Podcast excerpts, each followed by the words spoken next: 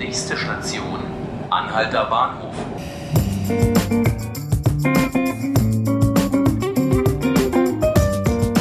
Hallo und herzlich willkommen zu 5 Minuten Berlin, dem Tagesspiegel-Podcast.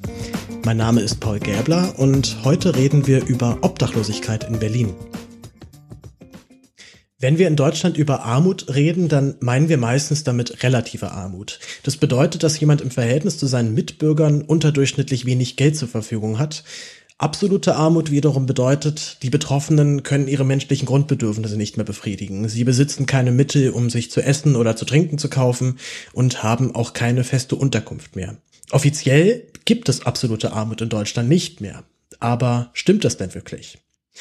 Ich wohne in Lichtenberg, einer der tendenziell ärmeren Stadtteile Berlins. Und jeden Morgen, wenn ich zur Arbeit fahre, dann laufe ich an einem stetig wachsenden Obdachlosenlager vorbei. Der sogenannten Lichtenberger Platte direkt am S-Bahnhof. Wir unterscheiden in Deutschland generell zwischen sogenannten Wohnungslosen, also Menschen, die vorübergehend keine eigene Wohnung mehr haben und zunächst in Heimen und Unterkünften oder auch nur bei Freunden unterkommen, beispielsweise die vielen Studierenden, die jetzt gerade nach Berlin ziehen und noch keine eigene Wohnung haben und dann erstmal bei Freunden oder bei Familie wohnen, sind offiziell auch Wohnungslose.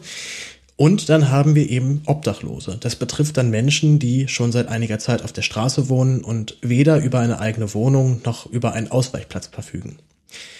Wenn man sich in Berlin über Obdachlosigkeit informieren möchte und einfach nur mal wissen möchte, wie viele Obdachlose wir überhaupt haben, da stellt man sehr schnell fest, dass wir das nicht wissen. Denn offizielle Zahlen haben wir nicht.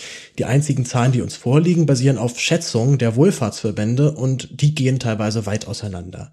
Von geschätzten 3000 bis zu über 10.000 Obdachlosen. Für ganz Deutschland liegen uns Zahlen der Bundesarbeitsgemeinschaft Wohnungslosenhilfe vor und diese sind gelinde gesagt alarmierend. 2008 ging man davon aus, dass circa 227.000 Menschen wohnungslos sind. 2016 waren es schon 860.000. Hier muss man hinzufügen, dass in diesem Zeitraum circa 400.000 Geflüchtete ohne eigene Wohnung dazugerechnet worden sind. Aber selbst wenn man diese Zahl abzieht, hat man immer noch eine Verdoppelung der Zahl von 2008. Bei den Obdachlosen sind die Zahlen ebenfalls besorgniserregend. 2008 ging man von geschätzten 20.000 Obdachlosen im Bundesgebiet aus. 2016 waren es schon 56.000. Also auch hier eine Verdoppelung der Zahl. Über dieses Thema habe ich mit Maria Richter gesprochen vom Humanistischen Verband Deutschland. Sie leitet den Tagestreff für Wohnungslose und Bedürftige in der Weitlingstraße Nummer 11, direkt gegenüber vom S-Bahnhof Lichtenberg. Wenn wir uns die Statistiken angucken, ist die Obdachlosigkeit in Deutschland ja stark angestiegen. Wie macht sich das in Ihrer Arbeit bemerkbar? Also wir merken durchaus, dass ähm, sehr viel mehr Menschen unser Haus einfach aufsuchen. Ähm, wir waren früher bei 35 Mittagessen am Tag, jetzt sind wir bei 73. Also das merken wir äh, massiv. Wir haben jetzt auch ähm, angefangen seit diesem Jahr, dass wir auch am Wochenende geöffnet haben, Samstag und Sonntag, wo wir auch ähm, stark frequentiert sind ähm, genau, und ansonsten sehen wir es hier am Bahnhof Lichtenberg auch ähm, vermehrt, dass viele Menschen dort einfach nächtigen. Was glaubst du, sind die Gründe dafür, dass wir so einen starken Anstieg haben an Obdachlosigkeit zurzeit?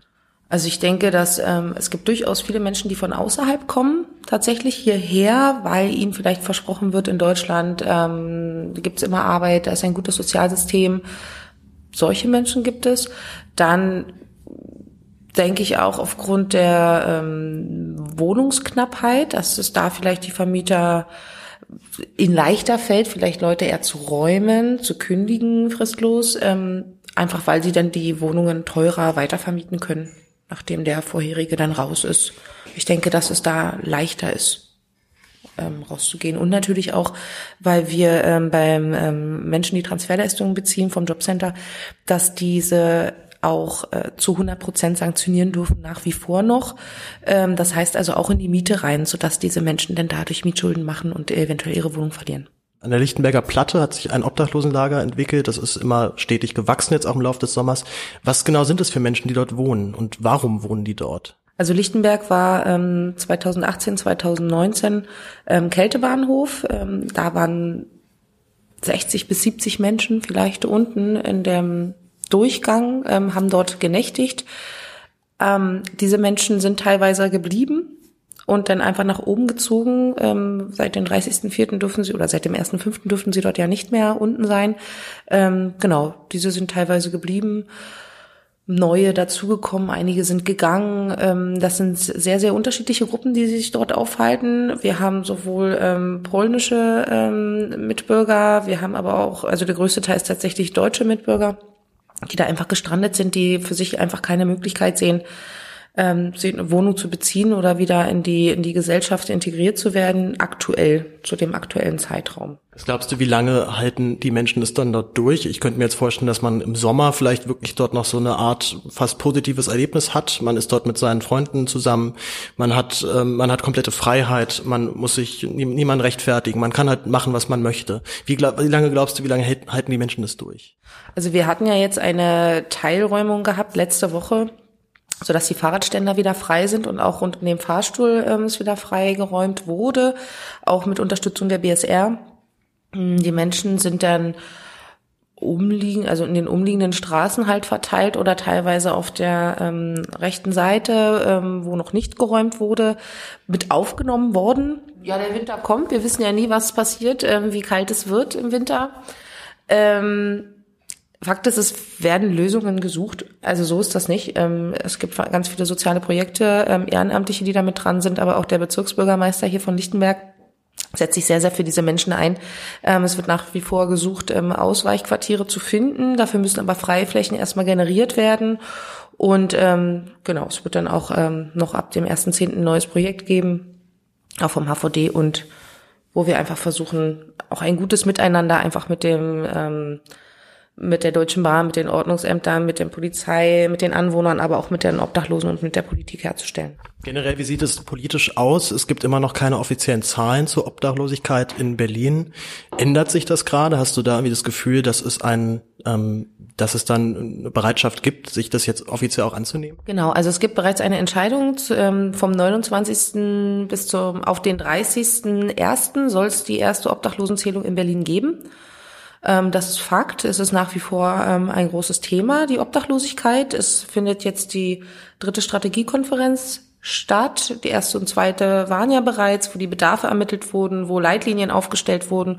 Und dann müssen wir jetzt einfach schauen, ähm, ja, wie es weitergeht, was sich daraus jetzt ähm, entwickeln kann. Ähm, es wurden auch ähm, diesem Jahr auch die, die Gelder äh, für die Wohnungslosenhilfe verdoppelt, also von vier Millionen auf acht Millionen.